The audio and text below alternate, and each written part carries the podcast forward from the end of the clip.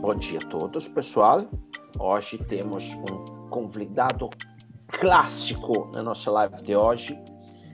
Então, hoje nós temos conosco o professor e doutor Guilherme Auler Brot, que já fez conosco, sei lá, dezenas, quase centenas, talvez, de live. Né? Bom dia, Gui. Como é que vai?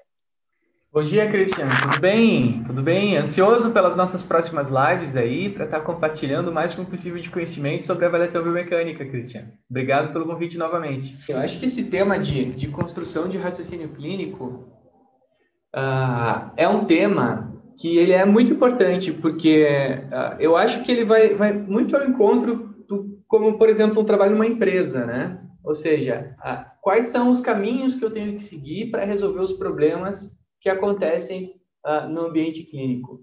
Né? Assim como nas empresas a gente, uh, as, as pessoas têm assim, ah, quando acontece isso, faça isso, quando acontece isso, faça aquilo. Eu acho que dentro da clínica a gente tem que ter esse mapa para também ter essa, essa noção, esse, esse percurso que a gente deve seguir. Uh, e o primeiro passo que a gente deve uh, dar quando quer construir um raciocínio clínico sobre a análise de marcha uh, é a avaliação e o conhecimento uh, daquela avaliação que está sendo feita, né? Então, uh, entender a complexidade do paciente vai de primeiro entender o paciente, né? porque se a gente não começa avaliando, entendendo qual é a gama de variáveis que eu posso adquirir, né? E o que elas podem me passar de informação, o que, que cada uma delas significam, eu não sei para onde ir depois, né? Então, usando a análise de marcha como exemplo, né? Aonde a gente pode começar, por exemplo, com uh, aonde a gente pode começar, por exemplo, com as variáveis espaço-temporais, né? Uh, nós temos comprimento do passo, nós temos cadência, nós temos velocidade da marcha, né? Dentre outras variáveis que podem ser utilizadas, como a simetria entre os membros, a capacidade de propulsão, né? Então, o Christian está mostrando aí na tela para vocês um laudo, por exemplo, que mostra todas essas variáveis. Só que uh, só olhar elas às vezes nos confunde, nos assusta, né, Christian? Então, é importante a gente conhecer também o que, que cada uma delas significa.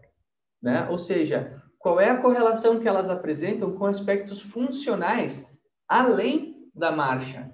E por que, que eu digo além da marcha? Porque quando a gente vai planejar uma intervenção, nós temos que saber quais são os caminhos, então por isso o raciocínio clínico, né? Quais são os caminhos que eu vou seguir para objetivamente conseguir estar tá melhorando aqueles aspectos espaço-temporais da marcha que a gente falou. Então, por exemplo, o comprimento do passo, né? A literatura tem apresentado muito isso, que o comprimento do passo tem uma relação importante com aspectos morfológicos dos pacientes, né? Então, que aspectos morfológicos são esses?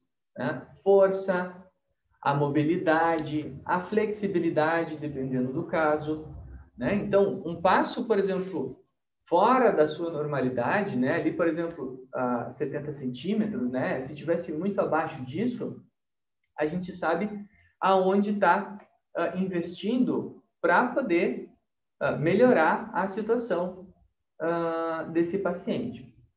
Já, por exemplo, a velocidade da marcha, que é o, o primeiro que aparece no laudo ali, né? Porque tem uma relevância muito grande. Esse também vai ter correlação tanto com aspectos neurológicos, mas com morfológicos também. Então, indivíduos com baixa força vão também diminuir a velocidade, mas indivíduos com baixa capacidade de controle do equilíbrio também vão ter uma diminuição de velocidade. Do lado ali, a cadência, por exemplo, no laudo do, do BioBeat, né? A cadência tem uma relação direta com aspectos muito neurológicos, de controle uh, motor né, de controle motor. Uh, cadência é quantos passos por minuto a pessoa dá, né? Pam, pam, pam, pam, como se fosse um metrônomo.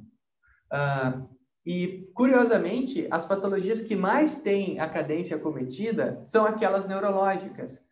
Uh, por exemplo, o Parkinson, por exemplo, uh, pacientes pós-AVC, por exemplo, casos de, de, de, de, patologias neurológicas que atingem a capacidade de coordenação motora, né? Então, nós temos uma gama de, de patologias que podem acabar interferindo aí. E se a gente sabe qual a correlação dessa variável com o aspecto morfofuncional do paciente, a gente sabe como intervir diretamente para melhorar uh, aquela variável, Christian. Ótimo, Kim. Então, aqui entra a questão de ter conhecimento, né, associado a cada variável, associado, né, é, o que que aquela variável ali está atrelada né? Uhum. Ter esta associação, certo? Então, Exatamente. Então, é, imagino que vocês, a primeira coisa que começam a fazer quando vocês estão analisando um paciente, né? A gente já falou várias vezes, até com o Dr. Lauro, né? É, em uma live específica, como é o fluxo de trabalho que vocês fazem, né? É, primeiro, uh, chega o paciente, tem toda a avaliação clínica, com testes clínicos também, depois passa para a avaliação instrumentada e depois se juntam eh, se juntam para discutir os casos né, todos os participantes. Então, tem ortopedista, tem fisioterapeuta, tem, eh, no caso de vocês também, Guilherme, que é o, a parte biomecânica, né, o bio, biomecanicista, como Guilherme se define, né, e, e aí, tá lá, vocês começam a fazer este raciocínio. Então, vocês começam a olhar as variáveis e as alterações que elas apresentam, certo? Exatamente. E aí você se atrela cada variável a um condicionamento, a, a, a o que, que ele está atrelado e, e, né? e, e aí eh, sobre esta questão aqui uh, uma dúvida que eu tenho, né, principalmente em pacientes com alta complexidade, aonde vocês começam a destrinchar? Porque ele vai apresentar um monte de variáveis alteradas, né? Sim. Uh, então, uh, pacientes que apresentam muitos aspectos alterados, a gente tem que começar pelo mais simples, né? Começa pelo começo, como diz o sábio poeta, né? Uh, a gente começa justamente olhando essas variáveis uh, e olhando o exame físico, Christian. Porque às vezes, por exemplo, pacientes de alta complexidade, vamos trazer aqui, por exemplo, um paciente, uma criança com paralisia cerebral, né? Muitas vezes a gente tem algumas deformidades nesse paciente também, né? Então, por exemplo, se ele está com todas as variáveis alteradas, bom, vamos olhar o exame físico. Né? Se ele está com todas as variáveis alteradas, vamos olhar o exame físico. Ver quais aspectos no exame físico podem ser responsáveis por estar tá causando alterações nas variáveis da marcha. Então, um exemplo muito clássico é o flexo do joelho. É um joelho que não estende completamente, Christian. Pensa um joelho que, quando a gente estende, estica ele, uh, ele não chega até o zero graus a criança só consegue estender até 10, 15 graus. Né? Não chega até completamente estendido. Então, isso é uma deformidade, né? Por causa do crescimento, desenvolvimento dessa criança, a patologia acaba causando esse tipo de coisa, né? Então, o que, que a gente vê? Bom, aquela deformidade é um primeiro aspecto que vai ser responsável por causar uma série de outras alterações. Entre elas, o comprimento do passo, entre elas a velocidade da marcha. Então, já é, por exemplo, um aspecto importante para ser resolvido. Né? E o flexo de joelho, dependendo do caso, né? um paciente não distônico, um paciente forte, um paciente que colabora, por exemplo, com uma intervenção uh, de fisioterapia, uh, é um caso clássico que os nossos médicos lá recomendam, inclusive, cirurgias para ele começar a conseguir estender esse joelho. Porque, às vezes, a gente não consegue nem fazer intervenção por fisioterapia porque existe uma limitação que impede a evolução desse paciente. Então, é por isso que é importante a equipe multidisciplinar.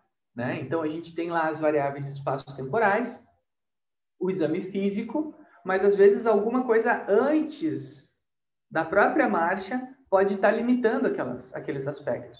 Né? Desde uh, espasticidades, uh, déficits coordenativos até deformidades mais sérias, né? Deformidades ósseas em quadril, em joelho, em tornozelo, uh, que limitam muito, né? Uh, outro exemplo é o pé plano valgo, né? Aquele pé que entra em valgo e que é plano, um pé muito flácido. Isso prejudica demais a capacidade de produção de força no tornozelo, né? Porque o tornozelo não tem uma alavanca boa no pé, porque o pé quebra no meio quando vai realizar a passada, né? Ele tem uma flacidez muito grande. Nesses casos também, às vezes, questões ósseas estão prejudicando a parte para o fisioterapeuta intervir. Então, é, é, é, essa questão que tu comentou, né, da equipe transdisciplinar, né, de todos os profissionais atuando, ela tem que ter esses passos, né? Como é que eu posso ajudar o fisioterapeuta? Como é que o médico pode ajudar? O que, que a biomecânica pode dar de informações que vão ajudar esses dois uh, profissionais a estar tá atuando? E tudo isso o paciente no meio. Que, que eu quero dizer com isso? Primeiro, o paciente está preocupado com aquele aspecto? aquilo incomoda ele. Segundo, esse paciente uh, tem uma boa perspectiva de, de melhora com aquilo que nós estamos planejando, né? Será que uh, o que nós vamos fazer vai ajudar ele a, a melhorar? Porque existem também os casos dos pacientes que não são colaborativos à intervenção de fisioterapia também, né? Que não não têm acesso ou não colaboram, né? Existem outros aspectos que vão mudar completamente a nossa intervenção. A gente não pode recomendar a mesma intervenção para um paciente, por exemplo, que não tem acesso a um programa de fisioterapia ou que não colabora com o programa de fisioterapia, né? Então, a gente tem que ter esses cuidados também, Cristian. Aí queria justamente ver como é, a interpretação da, das, das alterações e esta questão dos aspectos físicos, né? Como se isso direciona a, a intervenção? Como é que vocês depois dão a direção na intervenção? Muito bem. Então, o, o, a partir do momento que tu encontrou as alterações e tu sabe pelo que aquele paciente pode passar, que não tem nada limitando antes, né? por exemplo, deformidades muito sérias, ou um paciente não colaborativo, ou um paciente sem acesso, a partir do momento que tu deu o primeiro passo e viu, não, esse é um paciente que a gente vai poder fazer recomendações, bom, o que, que a gente faz? A gente vai olhar para as variáveis que estão alteradas. Quais que a gente pode intervir? Então, a literatura, ela traz muita informação, né? De ah, a relação entre as variáveis espaço-temporais da marcha, cinético-cinemática da marcha e outro aspecto funcional. E junto nessa área, além da marcha, Christian, está chegando também hoje a avaliação do equilíbrio, o COP, né? A avaliação do quê? Do centro de pressão durante a posição ortostática, durante apoio com os dois pés ou com o pé. Né? Então, o que, que a gente tem encontrado? Que além da marcha, por exemplo, se eu tenho um comprimento do passo, força, se eu tenho um, um, uma fase de apoio muito longa, equilíbrio, se eu tenho, por exemplo, uma velocidade da marcha reduzida, mobilidade, força, né? Eu vou direcionando cada um dos aspectos que eu posso treinar. Eu posso também entender, nas situações em que eu tenho déficit de equilíbrio, eu posso entender qual é o sistema que está prejudicando. Né? Então, por exemplo, uh, o COP, só trazendo aqui uma, um adendo, né, que é uma coisa que a gente está começando a fazer e trazendo agora na área da biomecânica, ele é uma forma de eu avaliar quais sistemas de controle do equilíbrio podem estar prejudicando. Porque o que acontece, Christian? Por exemplo, eu tenho uma fase de apoio muito longa, ou seja, eu tenho equilíbrio prejudicado. Mas qual sistema que está prejudicando o equilíbrio? Será uhum. que é o sistema vestibular? Será que é o sistema proprioceptivo ou será que é o sistema visual? Qual desses sistemas que eu tenho tanta dependência durante a marcha e que eu deixo de usar os outros, que se, por exemplo, alguma perturbação acontecer e ela for imprevisível, eu vou cair e machucar. Por exemplo, o caso do idoso, né? Então, por exemplo, um exemplo aqui clássico, né? Idoso apresenta o tamanho da fase de apoio muito longa, déficit de equilíbrio. Recomendação para o fisioterapeuta, intervenção de equilíbrio. Bom, mas qual que é a dependência sensorial desse paciente? Né? E aí a gente pode dizer, ó, durante a avaliação do COP, ou seja, durante a avaliação do equilíbrio, posição ortostática, a gente vai avançar isso, gente. Hoje eu trouxe isso porque eu comentei com o Christian que a gente está trazendo esses aspectos porque o BioBit traz uma avaliação muito interessante para a gente, muito fácil de fazer uh, sobre a avaliação do equilíbrio. Então, é algo que dá para ser trazido agora, né? Antes era só equipamentos muito caros fazer esse tipo de avaliação. Sim, vou, vou abrir um, um, exemplo, um exemplo de teste aqui. Opa, tá? legal. Enquanto tu comenta. Isso. Então, o, qual é o sistema que esse paciente tem alta dependência? Então, se, por exemplo, eu fiz a mesma avaliação. Olha ali que interessante. Então, bem no meio do, do gráfico, vamos hoje, hoje a gente vai limitar um pouquinho, não vamos explicar todo o laudo. Então, bem no meio do laudo, vocês veem ali um, um rabiscado. Esse é o trajeto do nosso COP enquanto nós estamos parados. Nesse caso, em apoio bipodal e com os olhos abertos. Né? Ou seja, com os dois pés no chão. Né? O nosso COP é o nosso Center of Pressure. Né? Uh, então, eu quero saber, por exemplo, se o meu paciente idoso que apresentou uma fase de apoio muito longa, ele tem uma dependência visual muito grande. O que, que significa isso? Significa que se esse paciente não vê um determinado obstáculo, ele vai perder o equilíbrio, pois a dependência visual dele é muito grande. Então, o que, que eu faço? Eu vou repetir o mesmo teste, só que agora com os olhos fechados. Eu vou fechar os olhos e fazer o mesmo teste. E vou ver qual é o percurso que o centro de pressão desse paciente percorre agora com os olhos fechados e vou comparar os dois.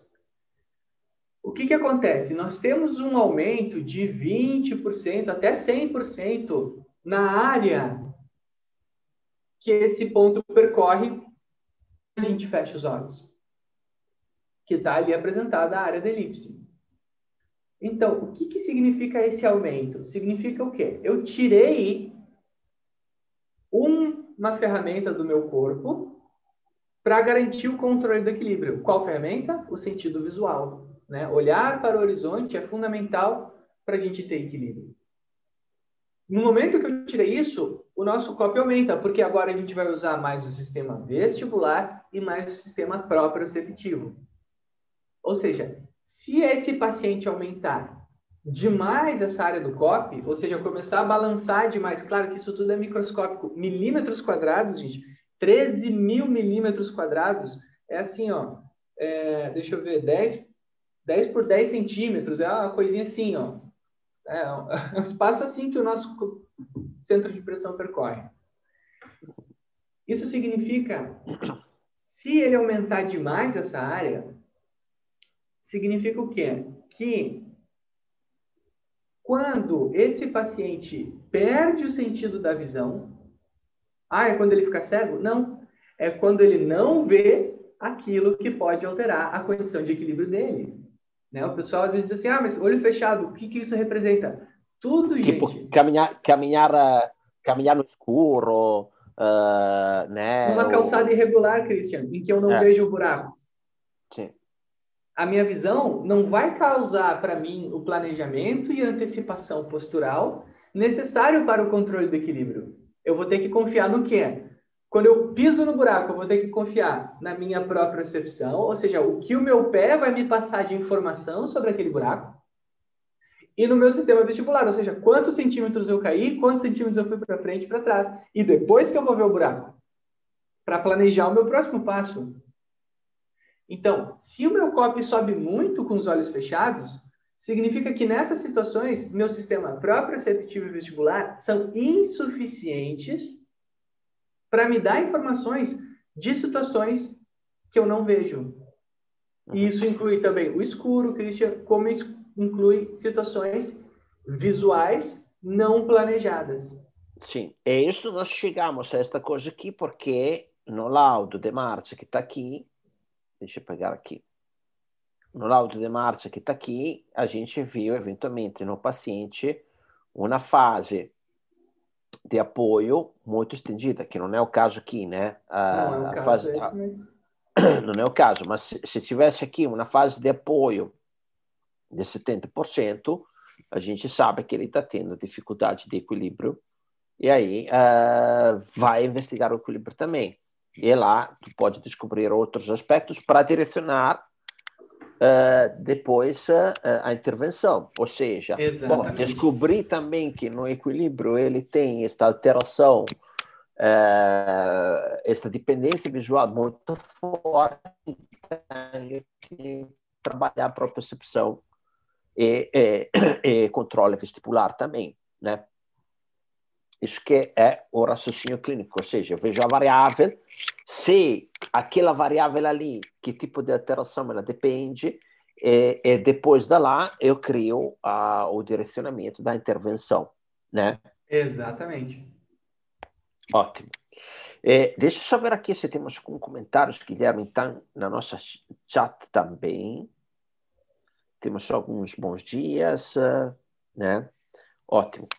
E aí agora, voltando aqui, né, que uh, como um iniciante, uma pessoa que está começando agora a trabalhar com biomecânica, a trabalhar agora com uh, avaliação, né, uh, como um iniciante pode construir o seu raciocínio clínico? Christian, essa é uma pergunta boa, porque eu fui um iniciante uma vez, né? E eu passei é. por todo esse caminho eu passei por todo esse caminho. Por onde eu vou, aonde eu começo? Gente, o primeiro passo é avaliar. Avaliem seus pacientes. Familiarizem-se com as variáveis que vocês têm acesso. Ah, mas eu não tenho um BioBit. Gente, isso não é problema. Com uma câmera de celular, a gente consegue as primeiras variáveis espaço-temporais. Né? Começa. O Christian já, já incentivou isso tantas vezes, né, Christian? Comecem a avaliar os pacientes para entender a importância dessas Sim. variáveis, para conhecer elas, para se familiarizarem. Eu mesmo já ensinei várias vezes aqui como se mede diversas variáveis. Quando vocês começam a se familiarizar com elas, o que, que vocês vão começar é. a ver? Vocês vão buscar na literatura a correlação entre a variável e os aspectos funcionais. Então, por exemplo, às vezes os artigos trazem isso como, como questionários, né? A relação entre as variáveis espaço-temporais e o medo de cair de idosos. Será que tem relação? Bom, normalmente os artigos trazem isso e tem. É, esse é um exemplo clássico, né? Medo de cair é um questionário que se faz com idosos, né? Ou a preocupação com o próprio equilíbrio. Uh, então, esse é o primeiro passo: avaliar. Comecem avaliando e se familiarizando com as variáveis. Né? Ou seja, o que é se familiarizar? Quais são e o que cada uma significa. Busquem na literatura as correlações. E, gente, essa busca ela não vai estar em um artigo, ela vai estar em dezenas de artigos para cada variável. Tá? O que, que eu quero dizer com isso? Que a gente vai construir um, um bolo de conhecimento, assim, onde a gente vai recortando quais são os aspectos que a gente consegue intervir e que tem relação para a gente. Uh, Vou dar um exemplo. Expectativa de vida, Christian. Velocidade da marcha e expectativa de vida, aquele estudo de Nova York famoso, né? Velocidade da marcha tem correlação com quanto tempo a pessoa vai viver. Então, esse é um primeiro passo. Será que a pessoa caminha numa velocidade que tem ah, um ponto de vista favorável à expectativa de vida dela? Né? Ou seja, o que, que os autores tentaram trazer nesse artigo famoso que foi feito com milhares de pessoas, milhares de idosos com mais de 60 anos? Que aqueles idosos que mantêm, que aqueles idosos que mantêm a velocidade da marcha alta, eles são idosos mais funcionais, mais independentes, e isso vai trazer uma série de outros aspectos uh, na, na qualidade de vida desses pacientes e que vai, consequentemente, aumentar a expectativa de vida. Né? Então, acho que para começar é isso: avaliar, Agora, se familiarizar e procurar literatura. Aí, sobre isso daqui, nós temos também um pequeno atalho, aí, Guilherme, sobre esta questão da literatura, que não é um pequeno talho, é um talho bem significativo. Hoje, quantos pacientes vocês já coletaram dentro do laboratório? Cara, nós estamos por volta do paciente 480, mais ou menos. Então, Sim. já estamos quase chegando aos 500 pacientes avaliados. Tá? E, pessoal, aqui é uma avaliação de mais de uma hora, né, Guilherme? Entra colocar Sim. marcadores, toda a avaliação. Sim, a gente sempre faz a avaliação completa tridimensional de marcha, né, com a cinética, a cinemática, em alguns casos específicos em que a gente quer interpretar aspectos neuromotores, a gente faz avaliação eletromiográfica. E agora, devagarinho, a gente vai começar a trazer a avaliação do COP também. Ok.